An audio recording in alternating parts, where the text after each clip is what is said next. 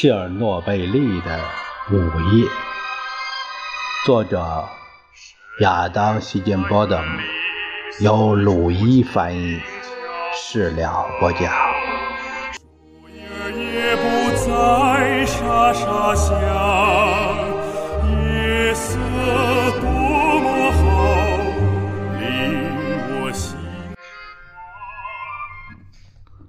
在莫斯科。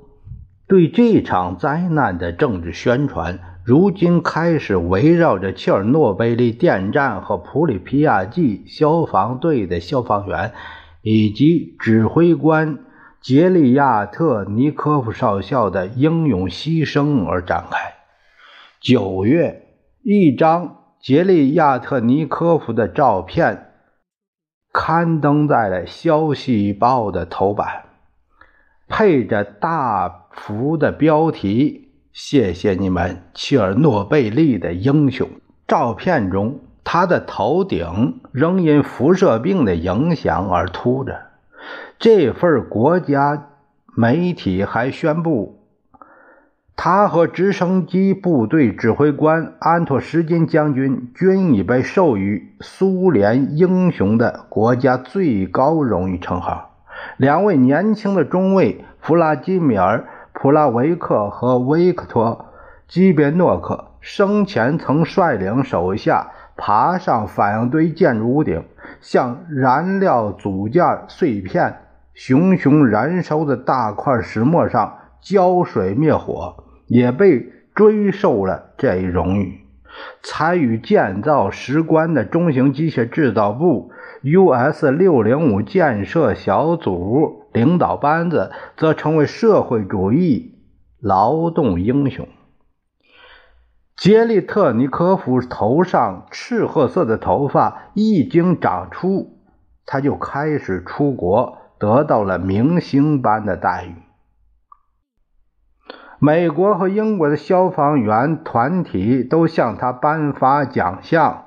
人物就是 People。杂志采访了他，在伦敦，他还得到英国首相玛格丽特·撒切尔的接见。第二年的一月，在一个电视转播的颁奖典礼上，苏联形式上的国家领导人、头发花白的党内高官安德烈·格罗米科发表了一席演讲，对消防队员。武装部队的清理员以及用沙子混凝土将余烬未熄的反应堆掩埋起来的中型机械制造部工程建筑负责人都推崇备至。整个世界上，或远或近的每个角落，亿万人满怀希望，关注着你们的奋勇突击的每一刻。他说。这是一项伟大的壮举，全人类的壮举。是的，切尔诺贝利是我们共同经历的苦痛，但它也成为苏联人民战胜恶劣外部条件的一个符号。与此同时，我们的党对每个个体的贡献也给予了恰如其分的表彰。没有无名的英雄。每个人都拥有他们自己的脸、自己的个性、自己独特的英勇业绩。然而，有些人显然更能成为英雄。那些在涡轮大厅中参与灭火、防止次生爆炸的切尔诺贝利核电站的工程师和操作人员，以及徒劳无功的致命的。伽马辐射场中奋力冷却反应堆的人一直没有得到公开的承认。颁发给核电厂员工的少数奖项，整个处理过程都绝对保密。有一次，负责外务事务的中央委员会书记阿纳托里·多布雷宁前往第六医院病房。探视受伤的操作人员，但这次探访并没有被媒体报道。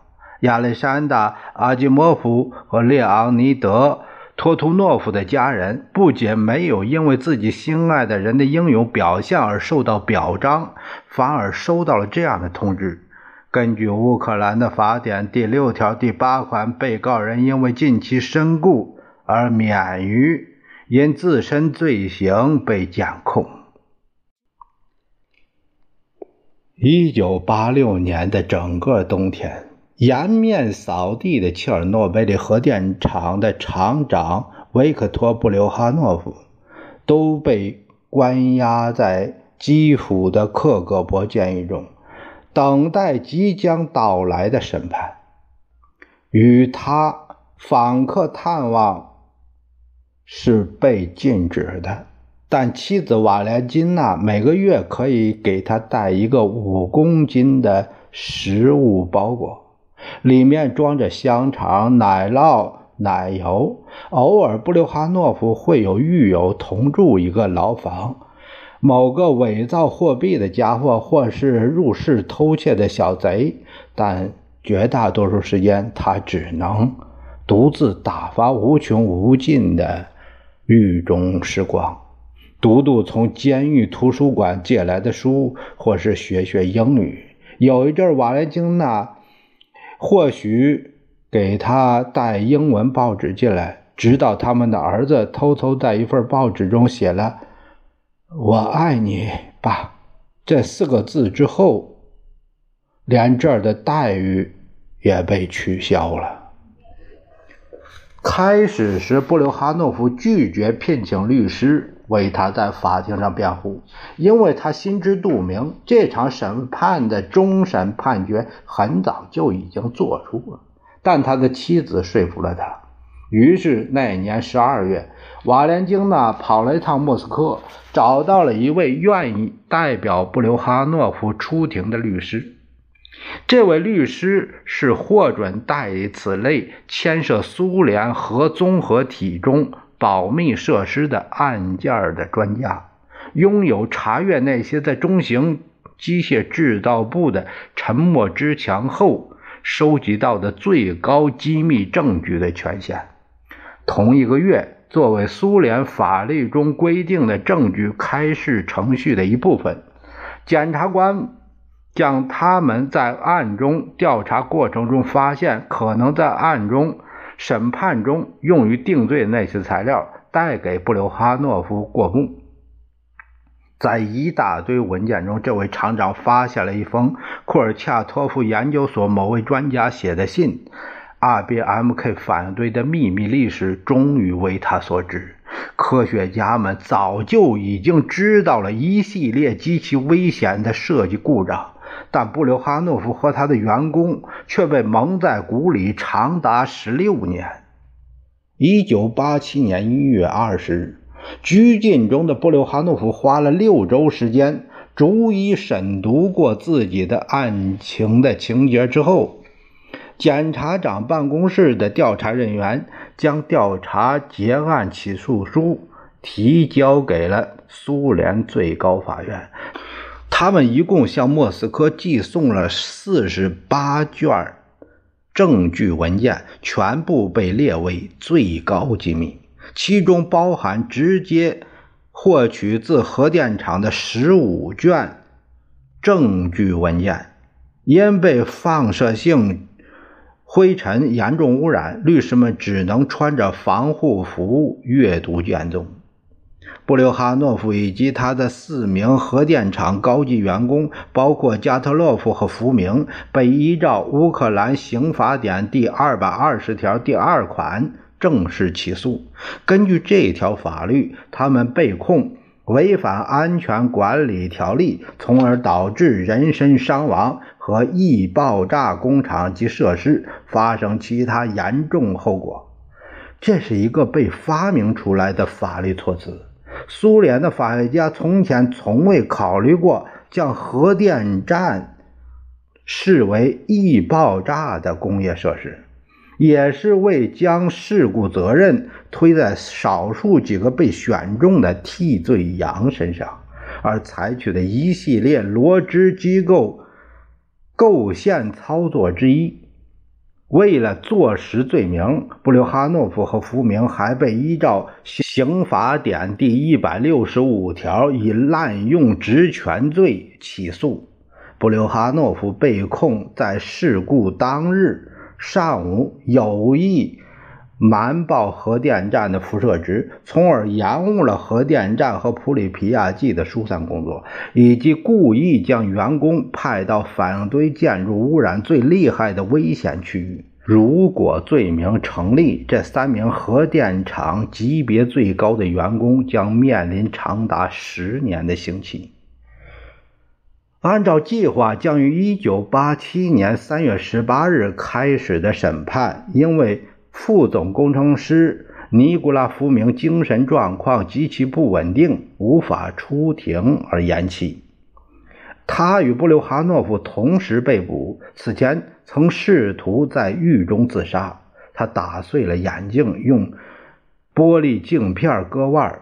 在这位不幸的技术人员被送进医院休养时候，审判被推迟到了那一年的晚些时候。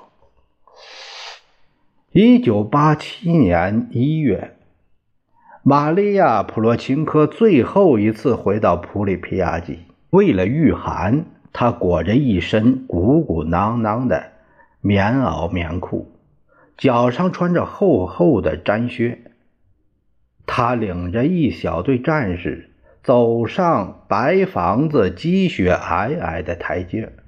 在这座荒弃无人的市政府大楼里，他们进到一个个房间，清空每一个柜子和保险柜，用麻袋装满那些已严重污染、从而无法归于浩如烟海的苏联官僚体系档案，但却也过于敏感而不能留下来的文件。结束这些后。普罗钦科把大楼中每一间办公室的钥匙收起来，战士们则将麻袋丢进卡车后车厢。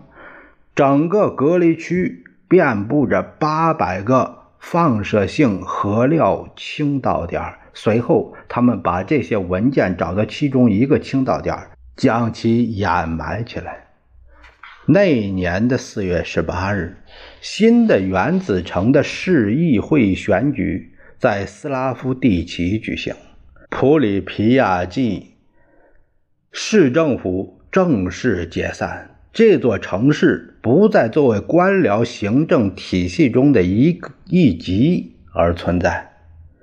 普洛琴科在隔离区中工作将近一整年，中间休息了一天，现在被调到了基辅的新工作岗位上。为了表彰他在事故后漫长的几个月中所表现出的坚韧不拔的精神，他终于被批准加入苏联共产党。那年底，普洛钦科住进基辅的一家医院，在那里待了一个多月。医生将他的症状描述为与劳累过度相关的神经紧张。病历上写着。正常疾病与致电离辐射无关。回到普里皮亚季，空荡荡的市执行委员会大楼成了合作工业协会的总部大楼。合作工业协会是一个新成立的国有企业，负责在三十公里禁区内部进行的长期研究和清理工作。这个如今。独占整座空城的新的官方机构，再度开放了普里皮亚季的主游泳池，以让清理员有地方放松一下。他们还在这座城市的暖房中建了一座试验农场，精通园艺的技术人员在被辐射照过的土壤上种植草莓和黄瓜。随着三十公里禁区内部清理工作的缓慢进行，成千上万被运进来执行那些危险而又不容拒绝的任务的清理员士气进一步跌落。高度污染地区的灰尘继续不断被吹进那些已经清理过的地区，让好几个星期的辛苦工作化作徒劳。似乎合作工业协会在普里皮亚季的工作有所进展，但克格勃随即发现，他们的专家只是报告了那些最干净地区的辐射值，因此低估了城中真实辐射水平已经超过十倍。秘密警察也注意到，清理员的食物十分糟糕，辐射安全防护不足，工人们甚至没有及时领到工钱。一个放射性废料倾倒点也被河水反复淹没，最终合作工业协会的领导们因为任人唯亲、偷盗公物、酗酒成风而遭到党组织的严词申斥。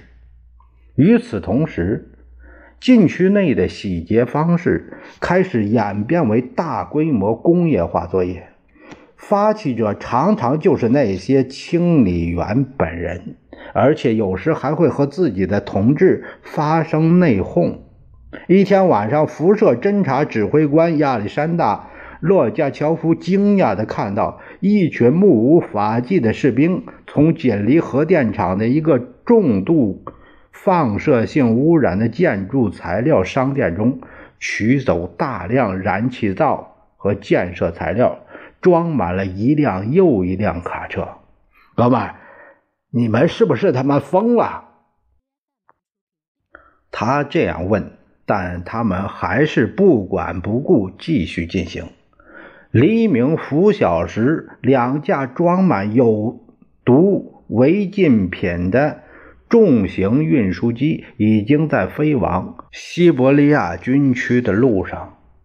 洛加乔夫中尉自己也很快加入了顺手牵羊者的队伍，不过他还是保持了足够的专业精神，在将偷来的物品运出禁区边界前，对他们进行了除污处理。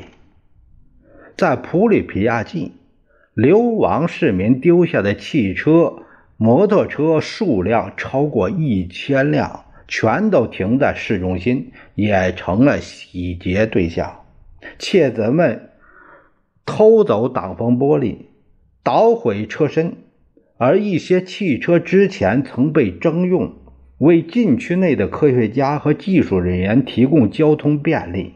五颜六色的拉达、日古利和莫斯科人轿车组成了一个临时车队，每辆车的发动机罩和车门上。都涂有一个被白圈圈圈起的数字，谁在使用哪一辆车，用在什么地方等详细信息都被记录在案，直到工作的最后一天。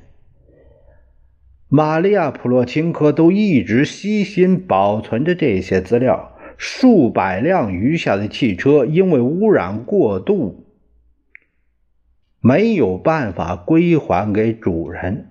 只好被运到辐射性废料储存区，压扁后用推土机推进大坑深埋。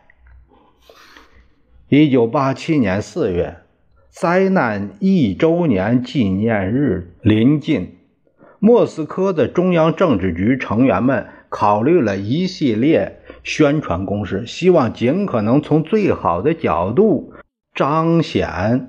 苏联在灾难处理上的丰功伟绩，提议中包括了一些可以用于在国外发行的电视、科学报刊出版物上的故事创意。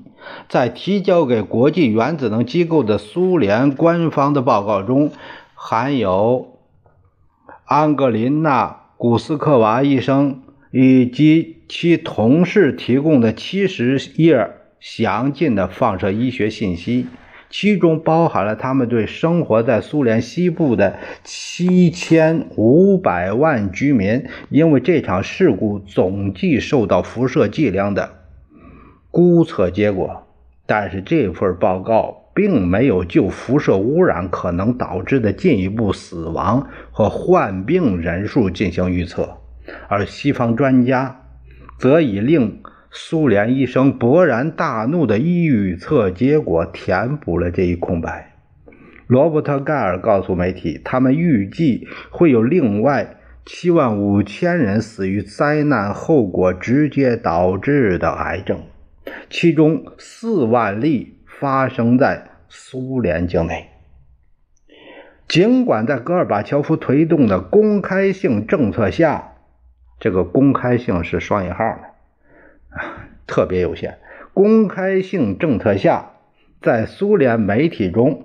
编辑和制作人享有的自由度日益增加，但事实真相仍不允许与粉碎西方媒体带有敌意和偏见的报道这一指示产生冲突。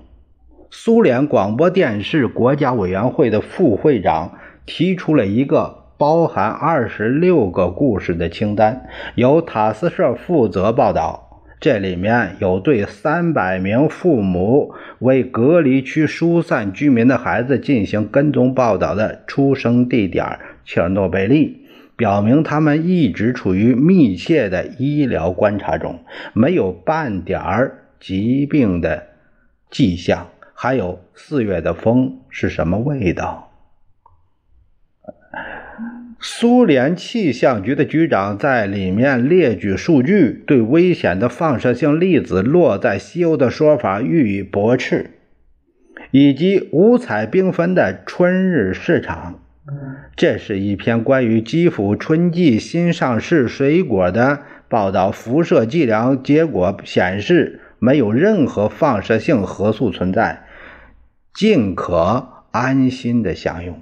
最终的宣传方案在四月十日获得批准，其中包括发给苏联驻外使馆的一些反向宣传的措施，以及允许外国记者代表团进入隔离区直接采访报道的提议。六月底，来自《纽约时报》、《芝加哥论坛报》，他这些报纸的记者终于进入了这个区域。他们亲眼见到了石棺周围仿佛月球表面般荒凉的混凝土和柏油路面，红树林中枯干的松树，以及普里皮亚季空荡荡的街道。